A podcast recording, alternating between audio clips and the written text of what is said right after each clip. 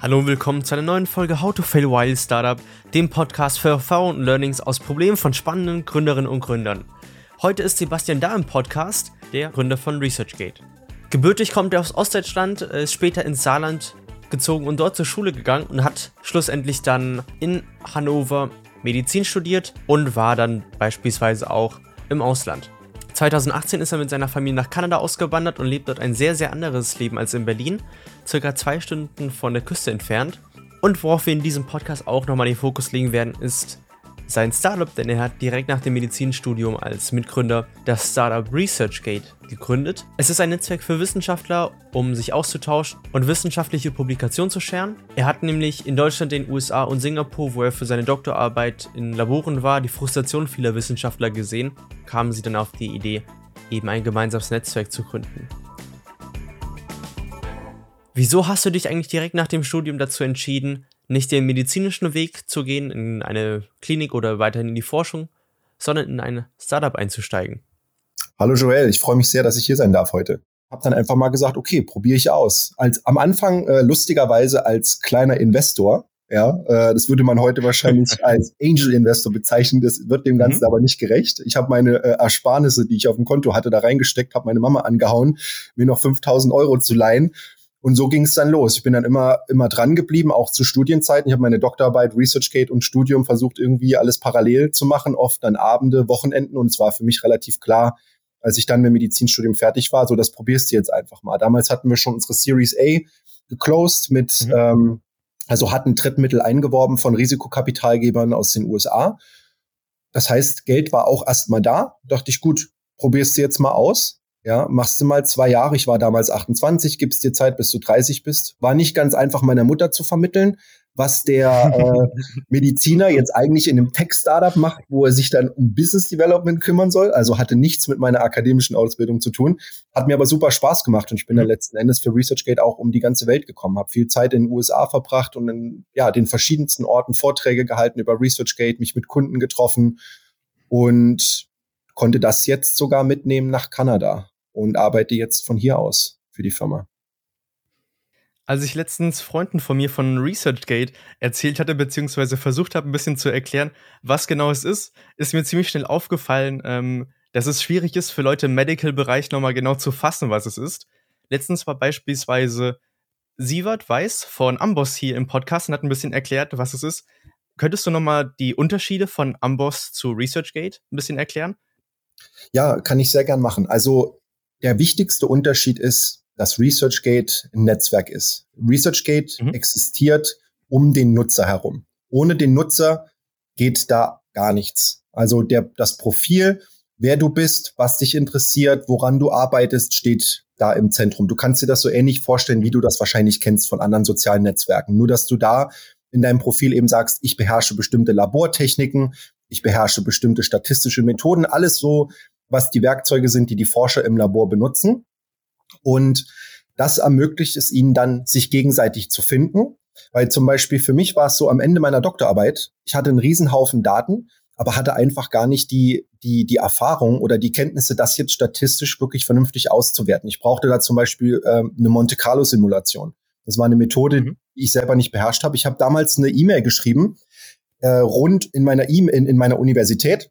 Eine Person hat sich drauf gemeldet und gesagt, ja, damit kann ich dir helfen. Er hat mir dann geholfen, diese Daten auszuwerten, ist letzten Endes auch ein Co-Autor auf meiner Publikation geworden. Also wir haben das dann quasi zusammen veröffentlicht. Ähm, und das Ganze ist über die Ziellinie gegangen. Aber die Frage drängte sich auf, was, wenn da keiner sich auf die E-Mail meldet? Wo finde ich Leute, die bestimmte Fähigkeiten haben, die eine PCR äh, machen können. Das ist natürlich eine Standard-Labormethode, aber auch da gibt es, gibt es Fehler, die passieren, da gibt es Best Practices etc.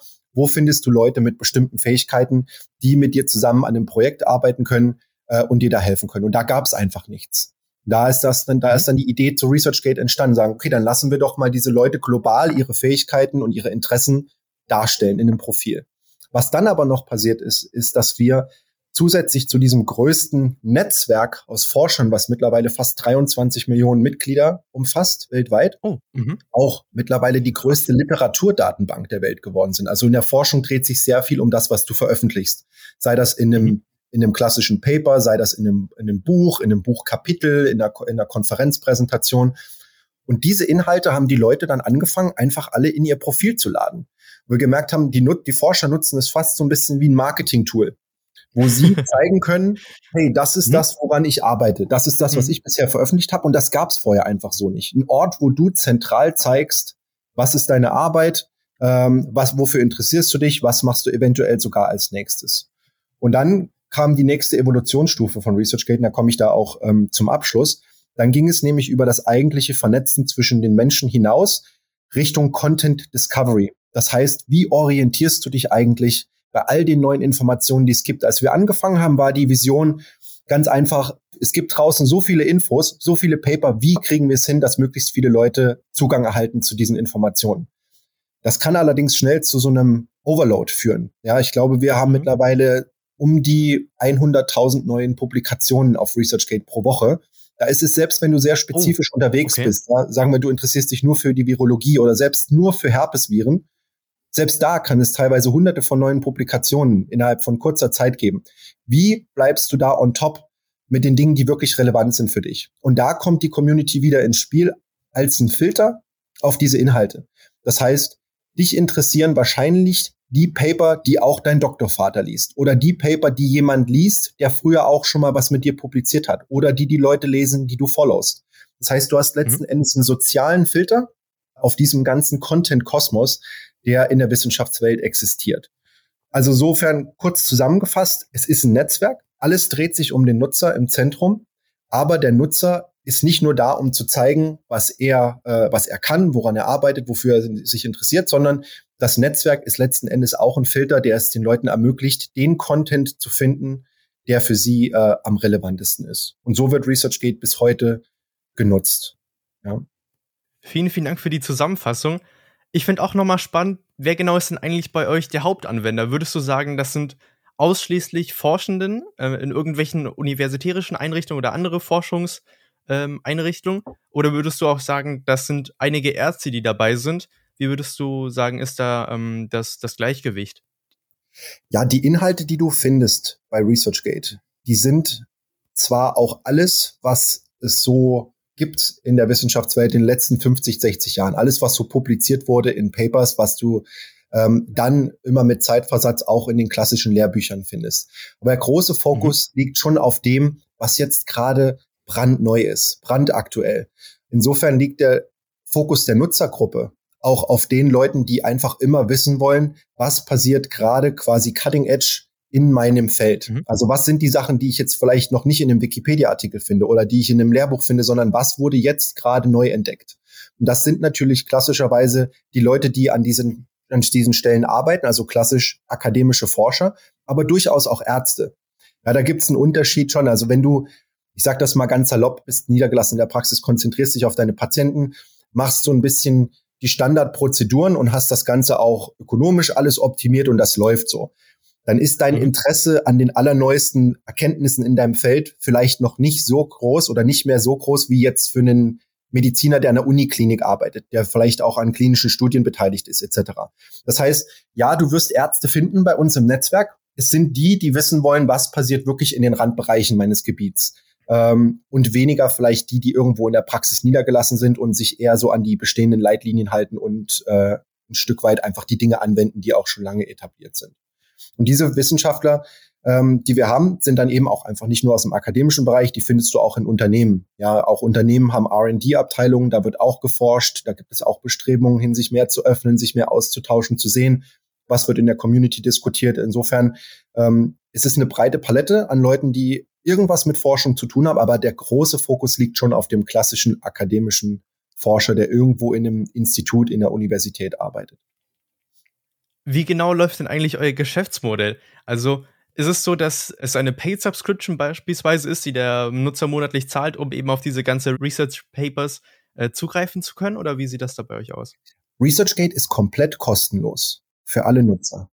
Wir arbeiten und testen da an einem Subscription-Produkt. Das ist aber mhm. ein Produkt, was dann darauf abzielt, einen ganz gezielten Mehrwert zu geben. Also wenn du schon bestimmte Daten oder Statistiken zu deinen Arbeiten hast, also quasi Feedback dazu, wie deine Arbeit in der Community aufgenommen wird, dann gibt's nochmal ein extra Datenpaket. zu denen du dir Zugang verschaffen kannst über eine Subscription. Das ist ein sehr, sehr, sehr neues Produkt, ist noch in der Testphase, das wird, äh, wird entwickelt. Grundsätzlich ist ResearchGate für die Nutzer komplett kostenlos. Unsere Haupteinnahmequelle basiert nach wie vor auf Marketing. Das heißt, ähnlich wie andere Netzwerke geht es schon bei uns auch noch um Werbung. Allerdings Werbung, die speziell auf den Forscher zugeschnitten ist. Also wenn du bei ResearchGate drin bist, du wirst keine Ad finden für, für ein neues iPhone oder irgendeine Expedia-Reise irgendwohin, sondern es geht dann darum, du bist Virologe, hier ist eine Konferenz im Bereich Virologie. Vielleicht hast du von der noch nichts gehört. Oder hier gibt es bestimmte Methoden, die gerade neu auf dem Markt sind. Ja, CRISPR-Cas9 war vor kurzem, also kurz in der, im Wissenschaftskontext, also vor ein paar Jahren, ganz, ganz wichtige, heiße neue Methode. Dann geht es für die Unternehmen auch drum, den Forschern zu sagen, hey, was ist das für eine Methode? Inwiefern kann ich das weiterbringen in deiner Arbeit? Wie kann dir das helfen, deine Hypothesen, die du als Forscher hast, in die Realität umzusetzen? Das heißt, die Werbung, die bei uns läuft, ist dann ganz speziell auch zugeschnitten auf Inhalte für Forscher. Konferenzen, Laborprodukte, Grants eventuell sogar, ja, also Förderung. Wo kannst du Förderung bekommen?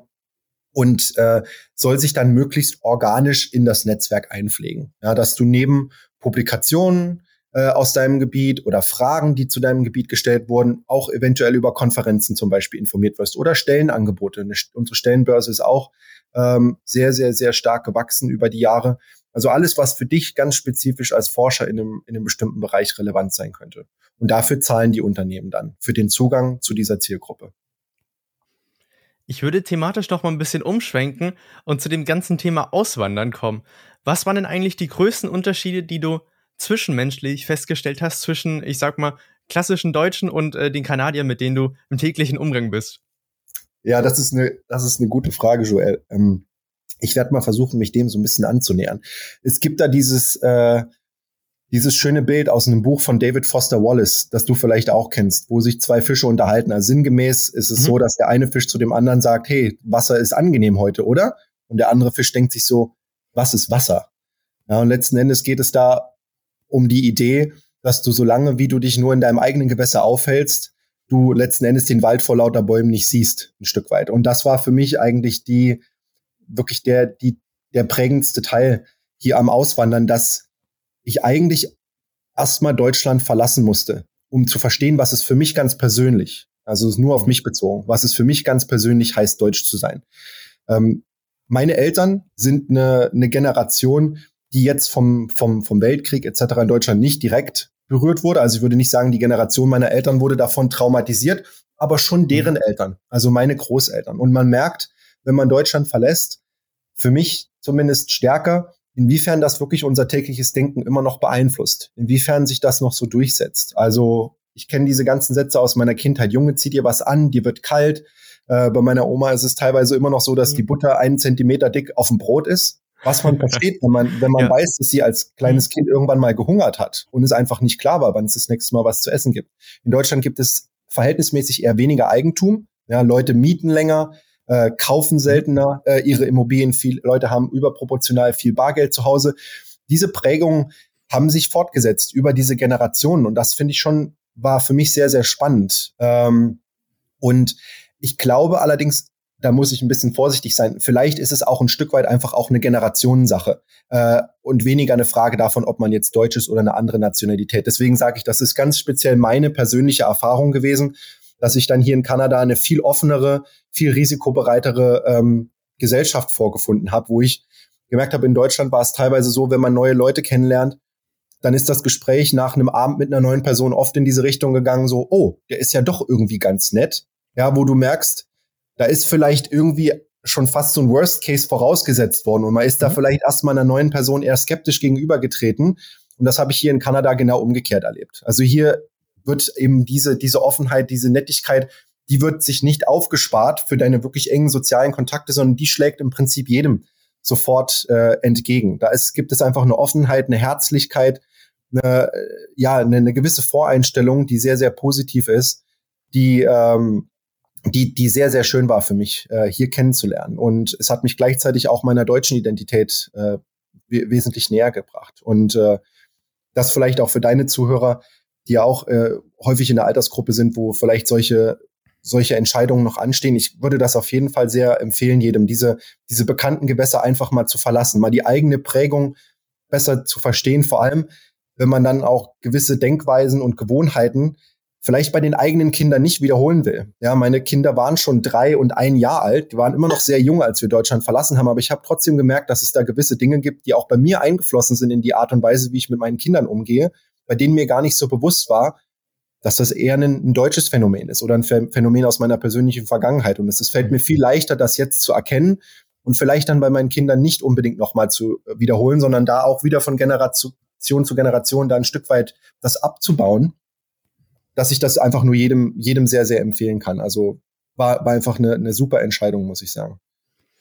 Nee, da hast du recht. Also, wenn ich jetzt mal so drüber nachdenke, die Beispiele, die du eben gerade genannt hast, die kann ich vor allen Dingen bei meiner Uroma, die jetzt 90 geworden ist, doch nochmal selber sehen. Wenn man sich das mal vor Augen führt, dann merkt man das doch nochmal.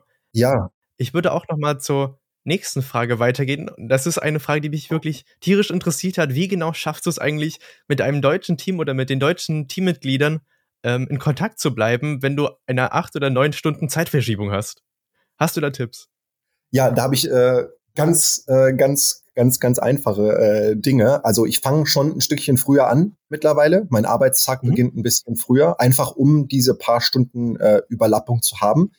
Vieles von dem, was ich mittlerweile mache, also ich bin schon ab und zu mal 6 Uhr am Computer, um okay. ein paar erste E-Mails zu beantworten. Die Meetings fangen bei mir normalerweise so gegen 8 Uhr an morgens. Ja, aber dann ist es schon so, wenn es dann hier 10 Uhr ist mit den neun Stunden Zeitverschiebung, da ist dann in Berlin, äh, sind dann auch nicht mehr wirklich viele Kollegen online. Das heißt, es hat sich schon auch ein bisschen auf die früheren Stunden des Tages verschoben. Das ist aber ganz angenehm, weil es zwingt dich ein Stück weit auch dazu, wirklich zu fokussieren und zu sagen, okay, ich habe jetzt nicht äh, den ganzen Tag, wo ich die Leute irgendwie unterbrechen kann und um Hilfe bitten kann und äh, da nochmal Informationen einholen kann, sondern Du planst das eventuell dann schon am Tag davor und sagst, okay, welche Infos brauche ich denn vom Team? Schickst das eventuell dann abends ab. Und das ist auch ganz interessant, weil dann habe ich am nächsten Morgen, sobald ich anfange, habe ich schon die Antworten und lege wieder los. Es, kann, es fokussiert auf jeden Fall und ein Stück weit entschleunigt es auch, weil du manchmal merkst, hey, was, wo ich jetzt dachte, das ist jetzt super dringend, das muss sofort passieren. Es reicht doch, wenn es, wenn, wenn die Antwort morgen kommt. Ja, oder wenn man sich dafür 24 Stunden Zeit nimmt. Und teilweise fällt dir noch mal ein anderer Aspekt ein. Teilweise fällt dir auch mal auf, dass du die Antwort eventuell auch schon selber herleiten kannst.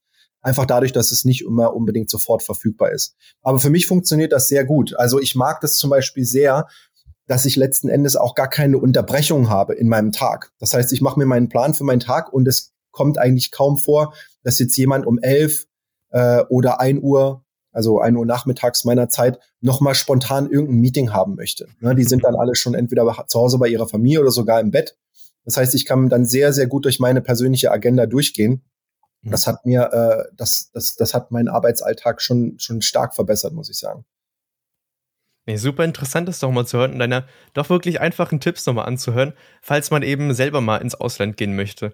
Ich würde auch thematisch noch mal ein bisschen umschwenken zu dem allseits beliebten How-to-Fail-Thema, nämlich was waren eigentlich Probleme und Herausforderungen, auf die du in deinem persönlichen Umfeld ähm, bei im persönlichen Unternehmertum oder eben bei ResearchGate gestoßen bist und was konntest du daraus lernen? Da gab es einiges. Ja, ResearchGate gibt es mittlerweile seit fast 14 Jahren. Da hat sich einiges aufgestellt. Ja. ja, also ganz am Anfang muss ich sagen, hat uns dieses ich nenne das mal ganz salopp, so ein bisschen dieses Generationentrauma äh, in Deutschland oder vielleicht in Europa insgesamt sogar ein Stückchen weit bei der Firma eingeholt. Ähm, mhm. Nämlich als wir das erste Funding aufnehmen wollten. Da ist uns aufgefallen, dass die möglichen Geldgeber aus Deutschland, gerade wenn man als Unternehmen noch klein ist, noch nicht viel zu zeigen hat, es nicht viel mehr ist als das Team und die Idee, dass dieses, diese Sicherheitsbedenken das wirklich extrem schwierig machen können, äh, da Leute von sich zu begeistern. Also du gehst da mit, äh, mit deinem ganzen Herzblut rein, du zeigst diese, vielleicht diese Schwächen im System auf, hast Ideen, wie du sie angehen willst und dann bekommst du als nächstes die Frage, ja, wann wollt ihr denn profitabel sein? Und du denkst dir so, ähm, wir arbeiten gerade daran, überhaupt erstmal Forscher in das Netzwerk zu bringen, das zum Laufen zu kriegen, ihnen was anzubieten, das auch dazu führt, dass sie zurückkommen, einfach diese ganze Maschinerie mal in Gang zu setzen. Es wäre fast fahrlässig von uns, jetzt irgendeine Prognose abzugeben, wann da jetzt Umsatz reinkommt. Ja, also das wissen wir einfach nicht. Und dieser Umsatz ist eben auch vom Kernprodukt entkoppelt. Ja, wie bei anderen Netzwerken auch. Wir arbeiten im Prinzip für zwei Götter. Ja, das eine ist der Nutzer und das andere ist der, der am Ende dann für den Zugang mhm. bezahlt. Mhm. Und ähm, das hat es schon schwierig gemacht, da am Anfang Geld einzuholen. Mhm. Und es hat nur dadurch geklappt, dass wir letzten Endes über Deutschland, äh, aus Deutschland hinausgegangen sind. Ja, mal abgesehen von ein paar kleineren Business Angels mussten wir tatsächlich in der U in USA auf Funding-Tour gehen. Und zwar dann letzten Endes amerikanische Risikokapitalgeber, die das Geld bei ResearchGate reingesteckt haben, was irgendwie auch schade ist, ne, eigentlich für den deutschen Markt. Wenn das nicht geklappt hätte, wäre auf ResearchGate vielleicht überhaupt nichts geworden. Insofern, das war schon interessant und ein spannendes Learning, mal so zu, zu sehen, was es da auch für kulturelle Unterschiede selbst in Bereichen wie, wie Venture Capital ähm, gibt und dass man eventuell auf globaler Ebene unterwegs sein muss, gerade wenn, wenn man sehr früh ist und wenn man eben noch keine Umsätze hat und ähm, ja, dieses Sicherheitsbedürfnis vielleicht nicht unbedingt befriedigen kann. Dieses andere Learning schließt sich eigentlich sehr, sehr stark daran an, weil wir hatten dann das Glück, dass wir amerikanische Investoren gefunden haben und die haben gesagt, ja, Jungs, alles klar, fokussiert mal noch nicht so viel auf Umsatz, baut erstmal ein Produkt, was funktioniert, das die Forscher nutzen, wo sie wiederkommen. Das ist super. Ja, dann hast du Geld in der Bank und musst dir um, um Einkünfte erstmal keine Sorgen machen, fokussierst nur auf dein Produkt, ist eigentlich eine, ist ein Traumszenario. Es ist dann aber auch ein Balanceakt, den richtigen Moment zu finden und dieses Revenue-Thema, also das Umsatzthema, nicht zu lange aufzuschieben und es dann auch richtig zu positionieren. Weil in erwachsenen Organisationen ist, finde ich, Kommunikation immer das schwierigste Thema. Ich glaube, jeder, der irgendwie mal in einer Organisation war, die gewachsen ist von drei auf zehn, auf 50, 100, vielleicht sogar tausende Mitarbeiter, wird wahrscheinlich bestätigen, Kommunikation ist das Schwierigste. Wie kriegst du die Informationen auf die richtige Art und Weise bis zu den letzten kleinen Teilen in diesem Baum der Organisation? Wie, wie stellst du sicher, dass jeder richtig informiert ist und auch jeder wirklich motiviert ist? Und da gibt es häufig bei Unternehmen einen Disconnect zwischen dem, was intern und extern kommuniziert wird. Ja, also wenn du jetzt äh, dir mal ResearchGate anguckst, da gibt es extern, also an die Presse, PR-technisch, gibt es extrem viele spannende Dinge, ja, die du, über die du da sprechen kannst, wie du die Forschungswelt revolutionierst, was das bedeutet letzten Endes für den Forscher, wie du Zeiträume äh, verkürzen kannst, wie du dafür sorgen kannst, dass Forscher eher miteinander arbeiten und nicht in mhm. Konkurrenz zueinander. Das ist alles total spannend. Das lesen Leute auch gerne. Und das lesen auch die Leute, die du dann einstellst am Ende des Tages. Die kommen zu deinem Unternehmen, weil sie irgendwie diese Mission total spannend und total motivierend finden. Aber dann stellst du fest, dass nicht unbedingt jeder Tag und nicht jedes Ereignis was bei dir passiert im Unternehmen, immer newsworthy ist. Ja, du bist letzten Endes irgendwann dann ein kleineres Rad äh, in einem größeren Getriebe und die Dinge, an denen du arbeitest, sind vielleicht nicht immer unbedingt genau die, über die die Presse dann auch schreiben will. Und wenn du dann das Thema Umsatz nicht entsprechend positionierst, kann es passieren, dass das so ein bisschen zu so einem Stiefkind wird am Ende des Tages. Ja, wo du dann auch Schwierigkeiten haben kannst. Du hirest dann, also du, du, du, du stellst dann die brillantesten Entwickler ein, die kommen, um die Forschungswelt zu revolutionieren. Du brauchst aber auch jemand, der an deinem Marketing-Business-Modell arbeitet. Und wenn das in der Kommunikation zum Unternehmen dann nicht wirklich so gemacht wird, dass die Dinge, die wirklich wichtig sind, auch in den Vordergrund gestellt werden. Ja, das heißt, dass du auch mal die in Anführungsstrichen langweiligeren Dinge vorm Team feierst und klar kommunizierst, hey, das ist jetzt nichts, was ihr in der Presse lesen, lesen werdet, aber das ist letzten Endes das, was hier die Lichter anlässt in unserem Unternehmen. Das sind die Dinge, die wir machen, damit wir weitermachen können, damit wir als Unternehmen unabhängig werden, etc.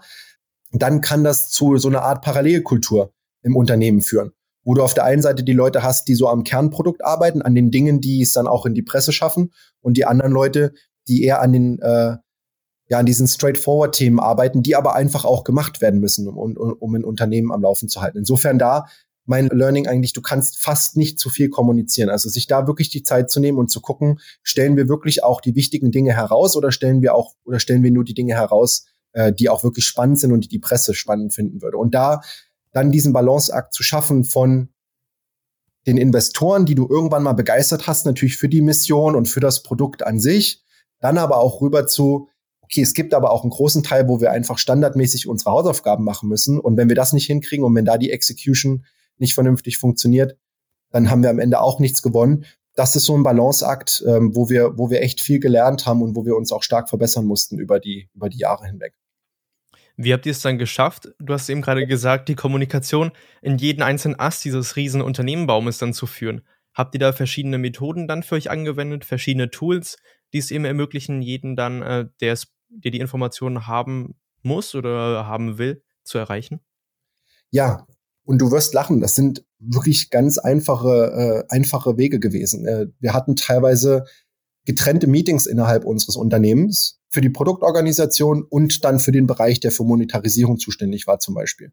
So, das wurde zum ersten Mal zusammengelegt. Ja, das, das, das mhm. konnte dann nicht mehr sein. Da war klar, diese Dinge sind ursprünglich mit, mit guten Intentionen geboren. Ja, zu sagen, okay, für die Entwickler sind wahrscheinlich die Produktsachen relevanter, dann sparen wir denen die Zeit und fokussieren darauf und für die mhm. Monetarisierungsteams äh, eben die anderen Dinge.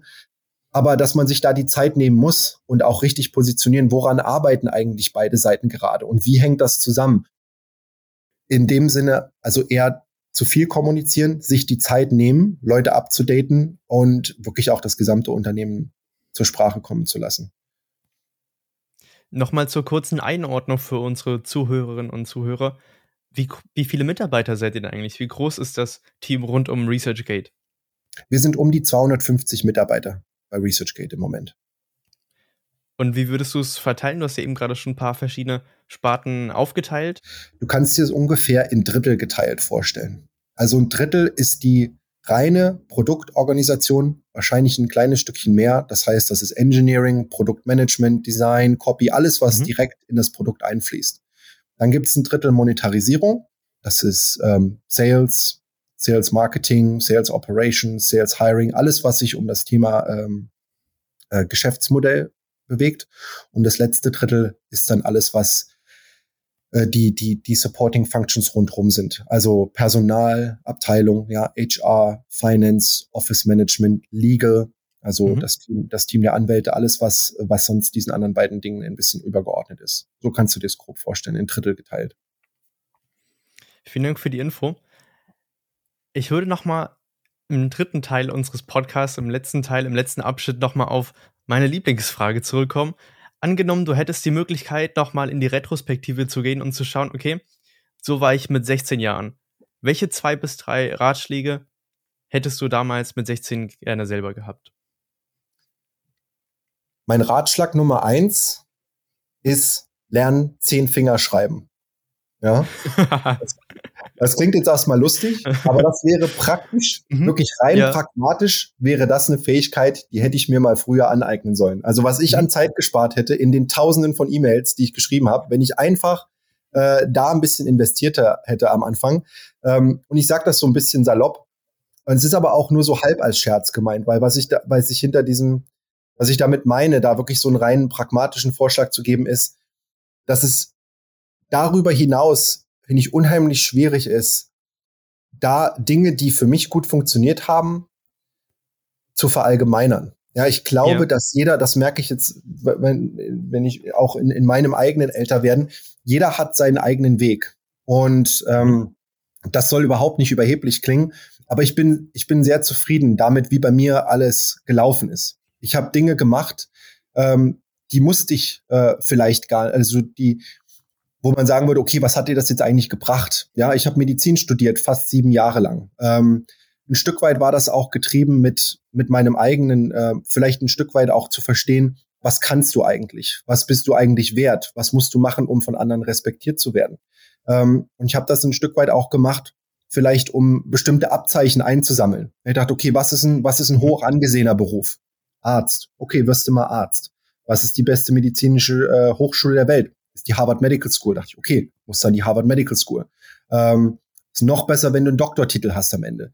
Ein Stück weit war das auch alles getrieben davon, irgendwie eine Rechtfertigung zu bekommen dafür, dass man selber ähm, ja einfach ähm, ja ein gewisses, ein gewisses Maß an Respekt verdient. Ja, und ich habe da bin durch diesen bin durch diesen Prozess für mich wirklich so durchgegangen und habe dabei auch selber viel an mir gearbeitet und teilweise auch ähm, mich selber besser kennengelernt. Das brauchte seine Zeit. Ich könnte daraus jetzt nicht unbedingt ableiten, dass ich sagen würde, hey, geh und studier Medizin oder geh unbedingt versuch an die beste Universität der Welt zu kommen. Noch nicht mal unbedingt zu sagen, hey, du musst unbedingt ein Startup gründen. Ich glaube, da muss jeder für sich selbst seinen Weg finden. Für die Altersgruppe deiner Zuhörer, denke ich, würde ich sagen, dass es, es gibt neben extrem spannenden Themen außerhalb ja, du fängst an, die Welt zu erkunden. Du willst in anderen Ländern arbeiten. Du willst vielleicht in verschiedenen Unternehmen arbeiten. Es gibt neben extrem spannenden Themen extern auch sehr, sehr viel Interessantes intern zu entdecken. Also sich selber kennenzulernen und rauszufinden, ähm, ja, was eigentlich seine eigene Prägung ist. Vieles davon geht oft auf die, auf die frühe Kindheit zurück. Aber ich glaube, es ist ganz, ganz wichtig, auch schon in jungen Jahren darüber nachzudenken, ob man selber an sich glaubt, ob man Respekt für sich selber hat. Und ähm, wenn man merkt, hey, da gibt es Themen und die gibt es bei uns fast allen. Die gehen, wie gesagt, oft auf die frühe Kindheit zurück. Wenn es da Themen gibt, bei denen sich lohnt, daran zu arbeiten, dann würde ich das auf jeden Fall eher früher als später machen. Ähm, das kann über verschiedene Wege funktionieren. Ja, du kannst mit einem Counselor daran arbeiten. Manchmal hat man Leute in der Familie, also einem, einem Therapeuten, man hat Leute in der Familie, mit denen man sprechen kann. Aber ich glaube, das ist extrem wichtig, weil ich merke, jetzt, wo ich schon ein paar Jahre Erfahrung habe, wenn man dann zurückschaut, äh, retrospektiv auf das, was man gemacht hat, ähm, gibt es immer die Möglichkeit, entweder Glas halb voll oder Glas halb leer drauf zu schauen. Sicherlich habe ich Zeit mit Dingen verbracht, die mir jetzt in meinem Alltag gar nicht unbedingt was bringen aber es war Teil meines Weges. Und weil ich weiß, wo ich herkam und jetzt weitestgehend auch damit zufrieden bin, wie sich alles entwickelt hat, sehe ich das auch als einen Teil meines Lebens, äh, meines Weges an und würde das auch nicht vermeiden wollen ähm, als 16-Jähriger, sondern ich wusste, das war Teil meiner Reise und ich musste diesen Weg einfach auch so genau gehen. Und dieser, ähm, diesen, diesen Selbstrespekt für sich selber zu finden und an sich selber zu glauben, ist, ist, ist finde ich, unheimlich wichtig, weil das das prägt, wie du letzten Endes auf dein Leben zurückschaust und äh, ob diese Sinne, äh, diese Schritte, die du gegangen bist, in, in Retrospekt Sinn ergeben. Ich, war, ich habe immer damals diesen Rat bekommen, als ich so alt war, mach dir keine Sorgen, das wird schon alles. Und natürlich hilft einem das nicht so wirklich. Ja, das sind Dinge, die, die kannst du im Nachhinein sagen, wenn alles gut geklappt hat und du bist über die Ziellinie, also okay, was auch immer eine Ziellinie dann sein soll. Ja, ähm, dann, äh, dann ist es leicht zu sagen, hey, mach dir keine Sorgen. Wenn das alles noch als Unbekanntes vor einem liegt, ist das viel, viel schwieriger.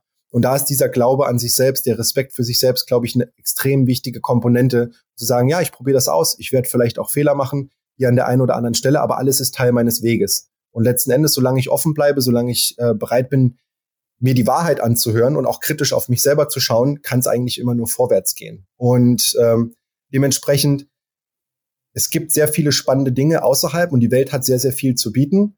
Ähm, es ist gut, wenn man sich ein bisschen Zeit auch für die Introspektion nimmt und schaut, was in einem selber eigentlich so vorgeht und was die Dinge sind, die einen wirklich glücklich machen. Ich habe mich, wie gesagt, durch verschiedene Abzeichen, durch verschiedene Erfolgsebenen durchgearbeitet, um dann irgendwann in meinen 30ern mich mal hinzusetzen und ruhen zu denken, so was ist dir eigentlich wirklich wichtig?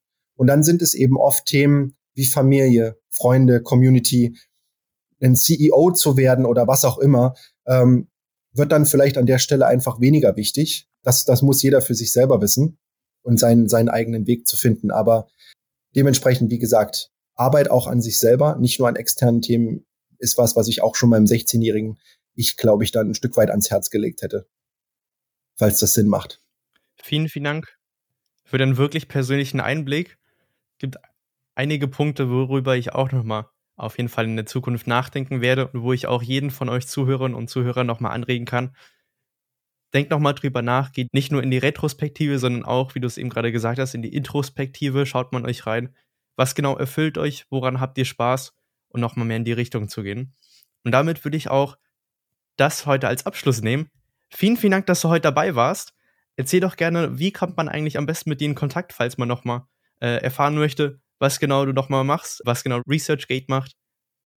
Ja, danke auch dir nochmal. Danke dir, Joel, auch nochmal. Hat mir sehr viel Spaß gemacht. Und wenn irgendjemand sich mit mir vernetzen möchte oder noch eine Frage habt, äh, ihr findet mich auf jeden Fall über LinkedIn, äh, wie die meisten einfach unter meinem Namen, Sebastian Da. Auf Twitter habe ich auch einen Account, da könnt ihr mich auch kontaktieren äh, oder anschreiben.